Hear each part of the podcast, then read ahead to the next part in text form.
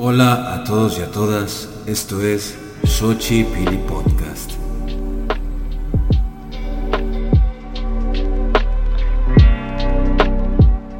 Soy Pedro Pablo Marín y bueno, en este episodio eh, quiero compartirles la más reciente exposición de Rocío Cerón, poeta que estuvo con nosotros en el pasado Festival Itan Luz aquí en la ciudad de Chicago.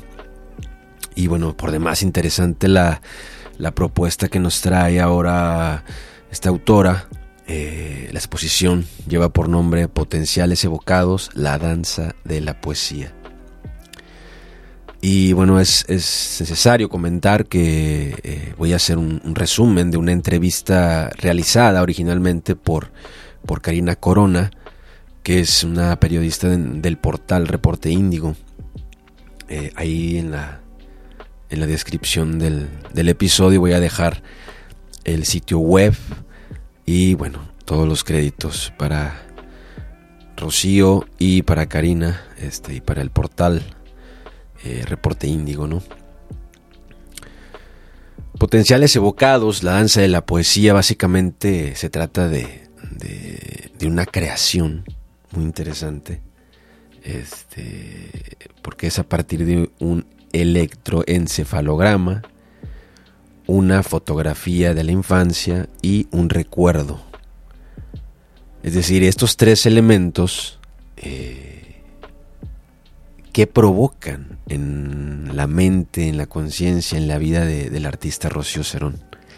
Y a partir de ahí ella reflexiona acerca de, cómo los territorios visuales, como ella los nombra, cómo van configurando cierto camino en, la propia vida, en la propia existencia. Y, bueno, ¿qué es un encefalograma? Eh, bueno, un encefalograma es un, es un examen, básicamente médico, que sirve para medir la actividad eléctrica del cerebro. Es decir, eh, supongo yo, la verdad desconozco, nunca me, me he sometido a un examen así, pero supongo yo que funciona a partir de estímulos, de, de los sentidos, de tal vez eh, te, preguntan o, te ponen imágenes o qué sé yo y ven cómo funciona pues, las partes del cerebro, ¿no? Según cada emoción, según cada estímulo, se van activando ciertas partes del, cerebro. Y es, curioso porque esto, esto me remite muchísimo a la película que protagoniza Jim Carrey y no me acuerdo la actriz. Vamos a ver cómo, cómo se llama es, muy famosa. Kate, Kate Winslet.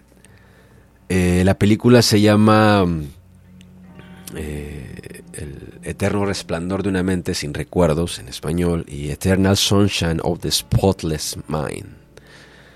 Me parece que está por ahí en cualquier plataforma. Si no la han visto, la recomiendo muchísimo. Y esta película, que fue filmada en el 2004, eh, es decir, ya hace casi 18 años o 18 años, este, me parece que se adelanta un poquito a, este experimento, a esta, bueno, no experimento, a esta propuesta artística que hace, que hace Rocío, porque en la película lo que hacen básicamente es, eso, ¿no? El, el, electroencefalograma y el paciente a partir de los recuerdos este, que están relacionados a la expareja, ¿no? recuerdos, digamos, emocionales. Él va recorriendo cada recuerdo como toda la historia de la relación y los dolor, los, las imágenes, los recuerdos que le causan mayor dolor y sufrimiento, él los borra, ¿no? Va borrando, ¿no? Y a partir de ese esa especie de lobotomía de la memoria, eh, pues ya él se siente mejor, ¿no? Entonces la película se, se desarrolla en esa dinámica, ¿no? Y, crean ahí un mapa, un mapa neuronal, este, que se va activando, ¿no? Con cada recuerdo. y por ahí entra el drama de que al final se arrepiente, entonces hay, hay como una, una escenificación dentro de la memoria de, del protagonista y demás. Ya no se las cuento. Eh, es muy interesante, sería bueno que la, que la, que la checaran por ahí y si ya la vieron, pues me parece que vamos a entender mejor eh, la propuesta ¿no? de, de Rocío. Comenta la poeta, los sueños muchas veces pueden ser reveladores al momento de la creación, ya que se tratan de imágenes oníricas compuestas a partir de recuerdos fragmentados, donde existe la posibilidad de expandir este universo, para así encontrar un sentido a la existencia. Sí, es, es, interesante porque pues es que uno realmente eh, piensa o, recuerda o sueña a partir de imágenes, ¿no? Y son imágenes que no son, digamos, no están compuestas de, una, de un solo elemento, sino que eh, son imágenes creadas prácticamente por, por, nuestra actividad cerebral, ¿no? Eh, porque hay una, de repente se entra un familiar tuyo y luego la calle donde fuiste de compras se, se mezcla con, con el súper, se mezcla con la escuela, se mezcla con las imágenes del tráfico y a partir de ahí ya se hace una, una digamos, una postal, ¿no? Que, digamos, engloba todo, todas las vivencias, ¿no? Como, como que se condensa, es una imagen, digamos, condensada. Y me parece que esta categoría de los sueños, eh, hablando un poquito, eh, en Occidente, en Occidente se inaugura a partir de, de, Freud, ¿no? a partir del libro publicado eh, en finales del siglo XIX, la, la interpretación de los sueños. ¿no? Es como, digamos, el, Probablemente esté equivocado, ¿no? Pero lo, voy a decir. Probablemente ese libro es el que inaugura eh, el estudio de los sueños dentro de lo que va a ser una rama de la ciencia como, como lo es el psicoanálisis, ¿no? Este, y hasta la fecha en psicoanálisis los, los sueños, los recuerdos, las imágenes, eh, pues es, digamos que es la columna vertebral, ¿no? Del psicoanálisis, la asociación libre, que básicamente se trata de ir hilando imágenes, recuerdos, para así acceder al inconsciente. Y, bueno, digamos que en Occidente así pasa, ¿no? Pero ya desde, desde las religiones antiguas, las tradiciones espirituales más antiguas, este, se trabajaba con, con imágenes, se trabajaba a partir de sueños, a partir de de revelaciones, a partir de revelaciones, ¿no? Que siempre eran como imágenes, ¿no? Y esas imágenes dirigían todo el destino de, de un pueblo. Y bueno, también otro dato interesante que, quiero vincular es, eh, eh, porque esta exposición eh, actualmente se está, está en, en el claustro, en la celda de Sor Juana, que está dentro del claustro de Sor Juana en la Ciudad de México. ¿no? Y por ahí, como ustedes ya sabrán, eh, el libro de Sor Juana, Primero Sueño. Y la frase, este, la frase tan conocida eh, de la vida de sueño, ¿no? De, de Calderón. Y pues nada, esto nada más así como, como para ir, ir hilando, ¿no? Eh, para ir hilando eh, asociaciones y de alguna manera entender un poquito más lo que nos presenta Rocío Cerón. Una quimera recurrente de la poeta y performer Rocío Cerón ha sido el recuerdo que detonó una fotografía de su infancia en la que aparecen sus hermanos y su abuela en un jardín. Esta introspección la inspiró a realizar potenciales evocados, comenta la periodista Karina. Tiene que ver, dice Rocío Cerón, con la construcción del espacio y los juegos de la infancia, lo que implica mi relación con mi abuela y mis hermanos y lo que significa la libertad. Me di cuenta que todo el tiempo he estado vinculando esas cosas que tienen que ver con el descubrimiento.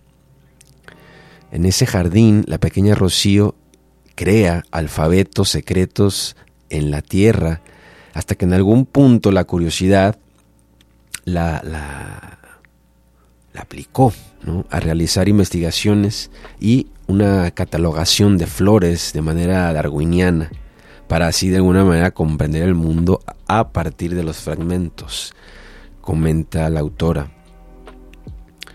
La pieza se trata de una primera entrega, pues la artista tiene planeado producir más materiales que complementen esta exposición. Y también eh, saldrá un libro y un álbum titulado Jardín Mental.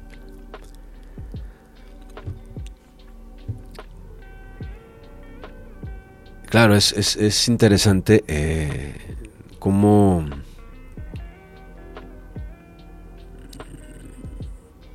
realmente a veces eh, las acciones, digamos, de nuestra vida cotidiana o alguna acción en particular, eh, no pocas veces está guiada a partir de una imagen. ¿no? Ya sea que estemos planeando eh, algo a futuro y creamos la imagen de cómo va a ser, que es lo que normalmente o comúnmente eh, es crearse expectativas, ¿no? Pero no lo que plantea Rocío me parece a mí que no es crearte una expectativa, sino más bien estamos hablando a a la poética del ensueño, de la ensoñación como lo planteaba Gaston Bachelard, ¿no?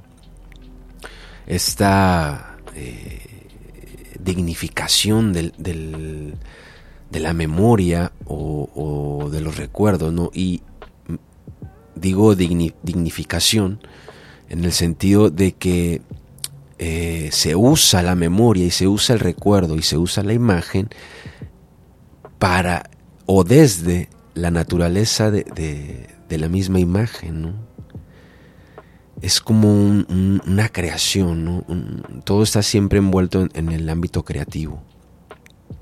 Y de alguna manera esa especie de trance que ahora Rocío Cerón eh, lo lleva al campo de la ciencia, ¿no? Al, instalarse el, electroencefalograma.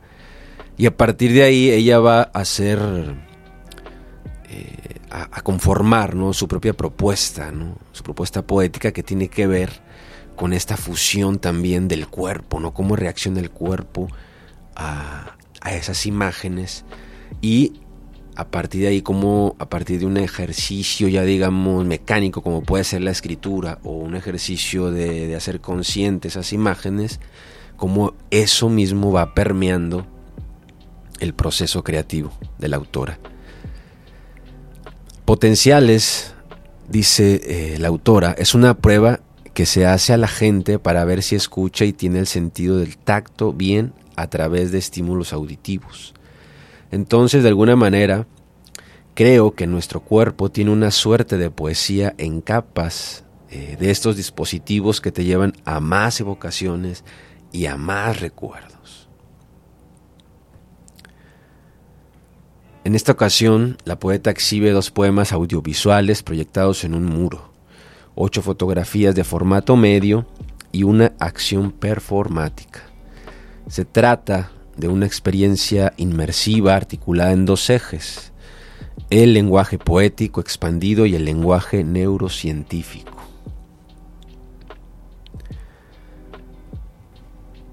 Para mí hacer un poema en mi cabeza, sigue comentando la autora, estar escuchando y escribiendo es hacer que la electricidad esté bailando.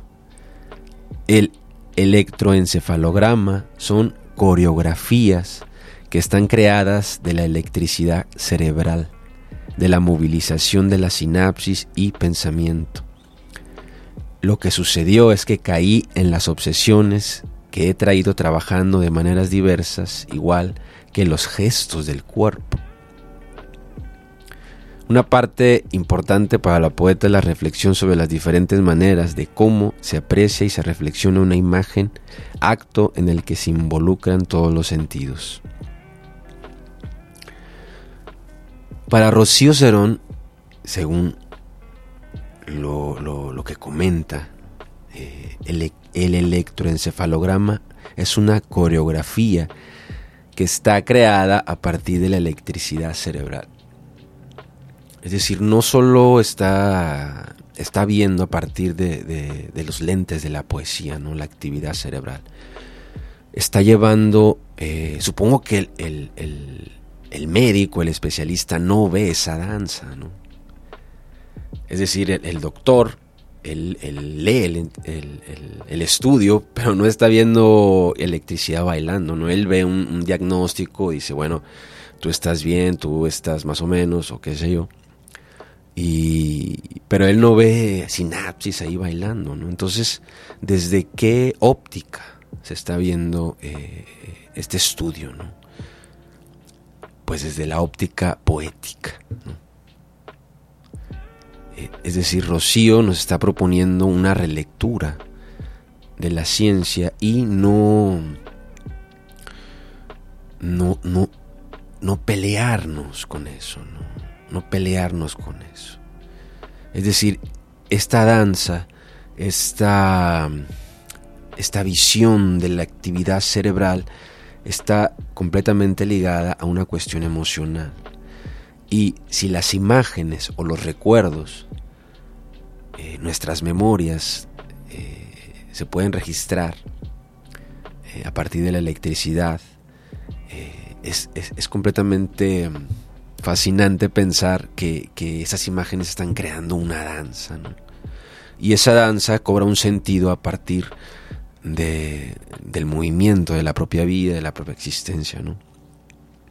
Y a veces, bueno, y no pocas veces me parece a mí que, que en este caso, eh, muchas veces la poesía, eh, como que se adelanta un poquito, ¿no? Se adelanta desde, claro, desde un lenguaje poético se adelanta a, los avances ¿no? de la ciencia, como puede ser, eh, como lo comentaba hace un momento, el psicoanálisis, o como en este caso, este, saber ¿no? de, que realmente en el cerebro hay, hay electricidad. Entonces los poetas, o la poesía, se adelanta, eh, no sé, pienso en en la misma Sor Juana con su libro Primero Sueño. Todas estas eh, interpretaciones oníricas, estas intuiciones poéticas, este, pues no pocas veces, repito, se adelantan a la ciencia. Bien, pues muy interesante. Eh, este realmente es como una introducción, un resumen. La entrevista es muy completa, está muy completa aquí eh, en la entrevista ustedes van a, poder leer eh, pues todo lo, que Rocío nos comenta acerca de esta exposición y que tiene que ver con los recuerdos de su infancia, con, recuerdos con sus abuelos, con, sus, con su madre, etc. Por ahí en la descripción quedará el sitio web para que pasen a leerla. Y pues nada, yo me despido esto fue Potenciales Evocados, la danza de la poesía por Rocío Cerón. Bien, esto fue Xochipili Podcast. Mi nombre es Pedro Pablo Marín y bueno, nos vemos en el próximo episodio. Chao.